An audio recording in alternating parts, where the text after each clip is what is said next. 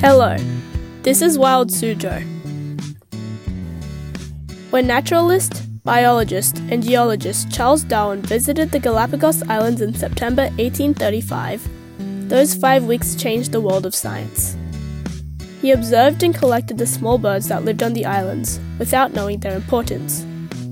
When he went back to London, he realized they were all closely related, but slightly different species of finch, now known as Darwin's finches. This led him to his theory of natural selection. Darwin's finches, also known as the Galapagos finches, are a group of about 15 finches found in the Galapagos Islands. The Galapagos Islands are a volcanic group of islands found in the Pacific Ocean off the coast of Ecuador.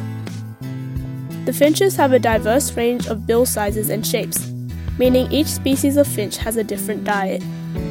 For example, Geospiza fortis, or the medium ground finch, has a thick beak to eat seeds and bugs. The warbler finch, Certhidea olivacea, has a slender, pointy bill to eat insects hidden in vegetation.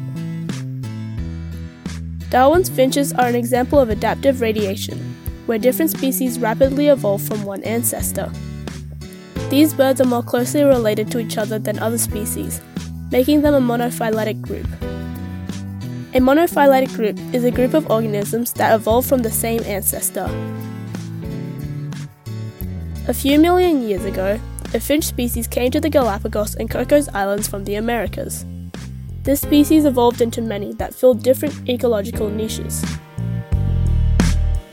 For Wild Suzhou, I'm Siana. Thanks for listening and see you next time.